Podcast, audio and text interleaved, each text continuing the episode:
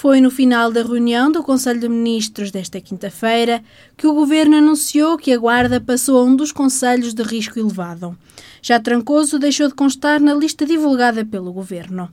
O município guardense esteve em alerta desde a semana passada, devido ao número elevado de novos casos de infecção por 100 mil habitantes. Na prática, a situação implica o regresso do recolher obrigatório a partir das 23 horas na Guarda, em que os restaurantes podem funcionar até às 22h30. Às sextas-feiras, a partir das 19 horas e aos sábados, domingos e feriados, durante todo o dia. O acesso a restaurantes para serviço de refeições no interior está permitido apenas aos portadores de certificado digital ou teste negativo. Carlos Chaves Monteiro, presidente da Câmara Municipal da Guarda, considera que o aumento de novos casos no Conselho é uma situação que preocupa a autarquia, tanto a nível sanitário, económico e social. E por isso mesmo é necessário cumprir de forma rigorosa as medidas da DGS. Nós eh, vemos esta situação com alguma apreensão, com algum, pronto, ao mesmo tempo com a, a responsabilidade uh, que tem que, nestas circunstâncias, existir. Uh, ou seja, esta é uma guerra que não está a ganha, antes pelo contrário, e, e portanto, só temos que uh, reforçar exatamente todas as medidas que estavam assumidas há algum tempo atrás, de restrição nos contactos, eh, exatamente para que a, situação, pronto, não se agrave ainda mais do que aquilo que está, porque sabemos que a economia não, não suporta mais situações de confinamento, situações de limite que impeçam o normal desenvolvimento da atividade económica uh, e, portanto, aqui o apelo é que todos nós temos que estar, mais uma vez, uh, muito atentos ao cumprimento escrupuloso das medidas de segurança, nomeadamente evitar os contactos e usá-los na estrita medida do exercício daquilo que é a satisfação normal das nossas necessidades e fora disso, portanto, deixar de haver esses contactos que têm, penso eu que, que esta evolução assenta muito na, na, questão familiar, pronto, os jantares em família, as refeições, portanto tem que haver mais cuidado a esse nível e depois também um aumento que derivará, penso que o número será muito resultante também da informação que tenho até ao momento das, das situações que ocorreram em IPSS, mas vamos, vamos, como eu disse, preocupados com a situação, mas com responsabilidade, tentar impedir que os números aumentem mais, sendo que a situação já é por si eh, bem alarmante, porque sabemos que as consequências que daí advêm de uma situação de, alerta máximo para uh, a circunstância de, de, de, termos ultrapassado o, o rácio para o número de casos por, pelo número de habitantes. Para aqueles que se dirigem para a região para passar férias, Carlos Chaves Monteiro deixa os seguintes conselhos quando se dirigirem para Portugal e para os locais de destino aqui no Conselho, junto também uh, das suas famílias, dos locais de residência, que façam os testes, que saibam qual é a, situação uh, da sua saúde. Depois, também aqui, se possível, fa fazer também esse controle e depois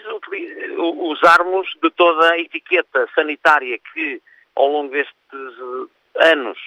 eh, vamos já quase para dois anos, não é? Eh, de ano e meio, portanto, que nós aprendemos a, a conviver, que eh, sejamos rigorosos no cumprimento dessas medidas, utilização de máscara, a higienização das mãos, mas também a partilha do, dos espaços uh, domésticos, de, das casas, de refeições, uh, na estrita medida uh, do necessário, caso contrário, evitar a, a, permanência e, e uma intensidade de contactos que só pode levar ao aumento de casos eh, e é isso que nós não desejamos que aconteça no, no futuro próximo. E para termos alguma sustentabilidade, mas também dar, respeitar aquilo que é o contacto dos familiares que há muito tempo não se veem, eh, portanto, dedicá-los na estrita medida do necessário e não fazer isso um modo de vida como demonstraram, de facto, essa coexistência familiar, vizinhança e que agora tem que ser coartada de alguma forma para uh, respeitar, de facto, a segurança e, ao mesmo tempo, evitar as medidas mais extremas uh, de, do estado de emergência, que é isso que nós pretendemos evitar e os seus efeitos. A Guarda está assim na lista dos conselhos de risco elevado, em que as maiores mudanças são o recolher obrigatório, todos os dias da semana, às 23 horas, e em que o acesso aos restaurantes para serviço de refeições no interior está permitido apenas aos portadores de certificado digital ou teste negativo. Ainda na saúde, Carlos Chaves Monteiro enviou, na passada sexta-feira, uma missiva a Marcelo Rebelo de Sousa, Presidente da República, a expor a situação do setor da saúde no Distrito da Guarda.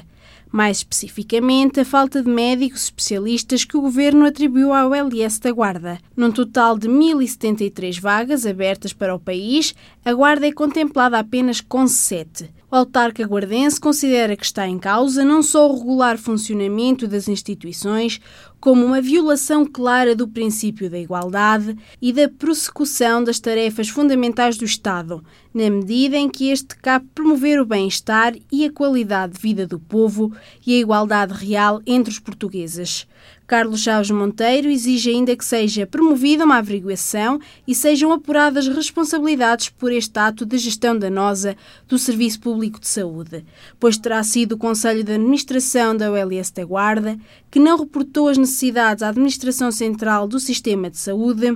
foi a ASS que não as levou em linha de conta ou foi o próprio governo que refutou a sua abertura? São algumas das questões que o Edil quer ver respondidas. No Conselho Transfronteiriço, o famoso Cerco de Almeida está a ser retratado em peças da Playmobil, numa exposição inédita patente na Biblioteca Mariana Tércio Ruivo. A exposição pretende mostrar episódios alusivos ao cerco, realizado pelas tropas francesas em agosto de 1810, durante as invasões napoleónicas. Alguns dos momentos do Circo de Almeida, recriados em peças da Playmobil, são o ataque à Praça Forte, evidenciado no Buluarte, os empenhados defensores lusos empunhando moquetes de baionete,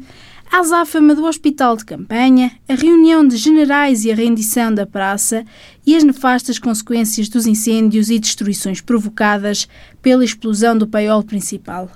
Os pequenos bonecos, personalizados de 17 centímetros, ilustram um acontecimento histórico marcante da vila transfronteiriça, que é evocado de forma autêntica e legível para adultos e crianças. Composta por mil figuras, a exposição patente desde o final de junho é da autoria dos colecionadores Xavi e António e pode ser visitada até o dia 30 de setembro. O presidente da Câmara do Fundão considera determinante que o governo adote medidas de discriminação positiva para as empresas sediadas em territórios de baixa densidade ao nível da integração em consórcios formativos. Já existe uma forte articulação entre as entidades do setor público e as instituições de ensino, mas é necessário que também as empresas interessadas em integrar esses consórcios possam fazê-lo de uma forma mais simplificada. Um apelo de Paulo Fernandes numa sessão com o Ministro da Ciência e Ensino Superior. Eu acho que tem que haver uma diferenciação positiva para as empresas que, nas regiões da baixa densidade, queiram se incorporar dentro dos consórcios, consórcios esses que são musculados, consórcios esses que têm, de facto, até pelos meios e pela concentração de meios que possam ali existir, podem, de facto, fazer totalmente a diferença. É uma oportunidade única, como nós sabemos, Sr. Ministro. Por isso, faço-lhe aqui um apelo, que é um apelo onde nós seguramente estaremos todos ao seu lado, que é útil para a ciência, mas é útil seguramente para as regiões e para o país, que é como é que estas, uh, estas nossas empresas, de forma isolada ou agregada, possam de facto contribuir e, sobretudo, poderem entrar desses consórcios de forma mais, eh, mais facilitada. Para além de sublinhar a diversificação da oferta formativa, nomeadamente ao nível dos cursos de curta duração, Paulo Fernandes considera também as escolas profissionais devem ser envolvidas neste processo. Na captação de alunos internacionais, por exemplo. A diversificação aqui também é muito importante, sobretudo em territórios de baixa densidade, que tem a ver com as escalas mínimas das coisas. Ora, nós temos que trabalhar muito melhor aquilo que é a componente do ensino no ensino profissional com a componente do CETESP. Mas também na perspectiva de internacionalização. Eh, nós temos que aqui eh, dar a oportunidade que alunos que venham, por exemplo, da língua oficial portuguesa, alunos que venham, obviamente, da nossa diáspora, eh, mas alunos até que venham de outras paragens, nós precisamos deles todos, até para que a tal diversificação da oferta não se perca. Uma aposta que, segundo o presidente da Câmara do Fundão, pode ser decisiva para fazer face à diminuição de jovens estudantes nas instituições de ensino superior das regiões de baixa densidade e encontrarem soluções para se fixarem.